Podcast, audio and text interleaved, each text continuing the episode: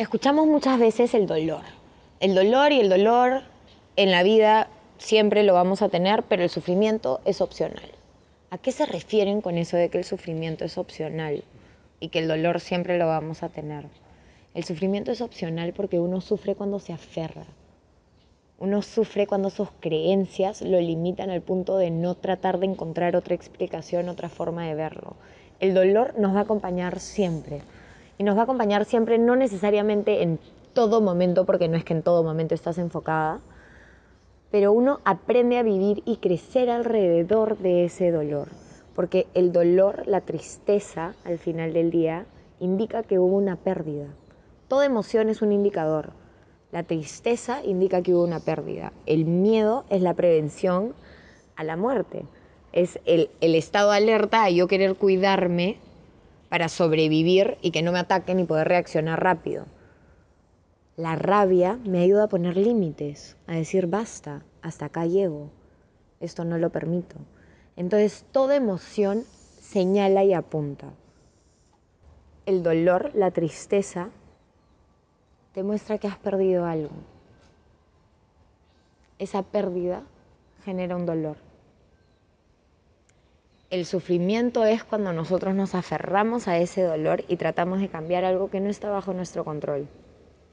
Por eso es que muchas veces cuando tenemos pérdidas, nos peleamos con Dios, entramos en negación, nos peleamos con la vida, nos molestamos, nos molestamos con la persona que se murió, después los perdonamos hasta que llegamos a la aceptación pero también está llegar a la aceptación de tu proceso, de tu bienestar. Porque el hecho de que tú te quedes con dolor y te aferres a ese dolor no significa que quisiste más a la persona o que valoraste más a tu trabajo. No. Lo que no está y ya se fue de tu vida, ya se fue. Tú eso no lo puedes cambiar. Sobre todo si es una muerte. Sin embargo, puedes revisar ¿Qué aprendí de esta situación? ¿Qué me está mostrando? Y las pérdidas lo que hacen al final del día y por qué se convierten en tan dolorosas, porque hacen que terminemos cuestionando absolutamente todo lo que somos. Si perdemos a una pareja, y cuando hablo de pérdidas no son necesariamente muertes, también son las muertes y aquellas son las que te hacen cuestionar aún más. Sin embargo, porque cuando es separación o ruptura de una relación, te quedas en el qué hubiera sido sí, qué pasa, qué hice mal yo, yo no soy suficiente. Entonces, como te quedas en los cuentos y en la nebulosa, lo extiendes y lo dilatas hasta la eternidad si quieres, porque tenemos la capacidad de dilatarlo hasta la eternidad si queremos. Pero ¿por qué te digo que te des permiso a ti también de sanar y de observarte? Porque he tenido muchísimos clientes que tenían la errónea asociación que su dolor significaba la importancia de la otra persona en su vida o la importancia de su trabajo, la importancia de lo que fuera, y que entre más se aferraran a ese dolor, más importante fue. Era como, te honro más si no sano.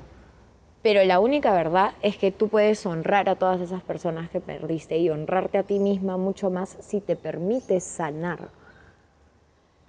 Y cuando digo que el dolor nos acompaña siempre, sobre todo cuando es una pérdida, muerte de una persona, es porque mis papás murieron hace poco pero mi mejor amiga murió hace 11 años. Hasta el día de hoy hay días en los que miro al cielo y digo, ¿cómo me encantaría que estés aquí?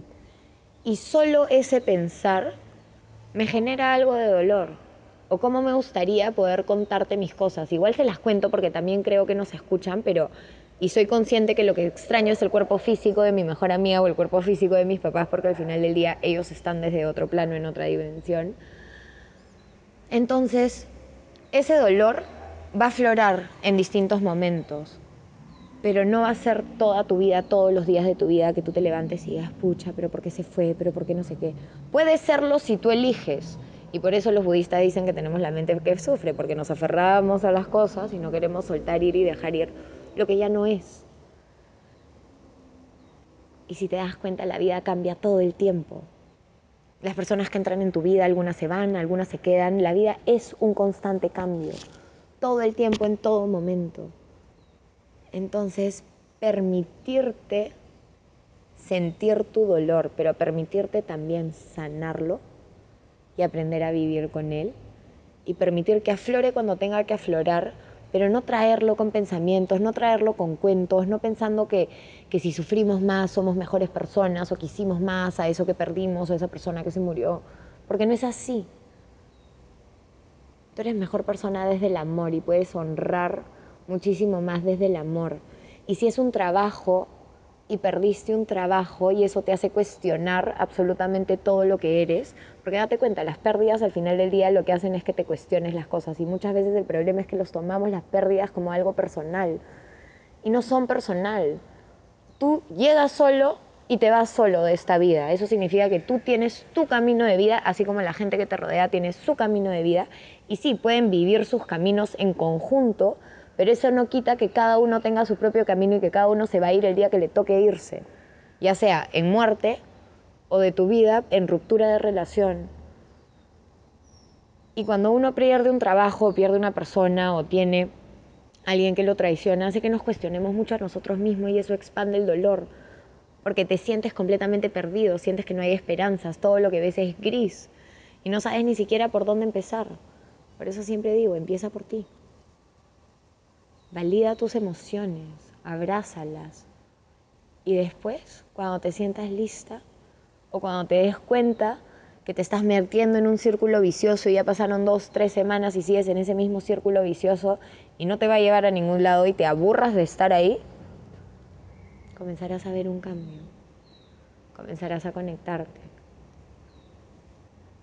comenzarás a sanar, a soltar. El dolor es dolor. Todos vamos a sentir dolor y no se compara, ¿sabes? Mucha gente compara, ah, no, es que tú perdiste a tus papás, entonces tu dolor es mucho más grande que mi dolor y yo me siento mal por contarte mi dolor. A ver, un ratito. En mi realidad, en mi vida, me tocó vivir lo que viví, la muerte de mis papás, con tres semanas de separación. En la vida de alguien más, en tu vida, te tocó vivir lo que sea que te toque vivir y desde tu nivel de conciencia lo que tú vives hoy te impacta y eso es válido. No porque alguien esté sufriendo más hace que tu dolor no sea válido. Y esa es una de las razones por la cual el dolor se vuelve aún más grande, porque no nos damos ni siquiera el permiso de sentirlo en ciertos momentos. Date ese permiso, obsérvate, comienza a ver qué te está indicando este dolor ¿Cómo puedes comenzar a sanar de él? ¿Cómo puedes ir soltando? ¿Qué cuentos te estás contando? ¿Hacia dónde estás yendo? Permítete conectar contigo e ir más allá, porque tú no eres dolor, tú sientes dolor, pero ese sentir también va a pasar. Recuerda que nada dura para siempre y todo todo lo que vivimos nos sirve para algo, nos va convirtiendo en la persona en la que nos vamos volviendo. Tú, ¿en quién te estás convirtiendo con este dolor?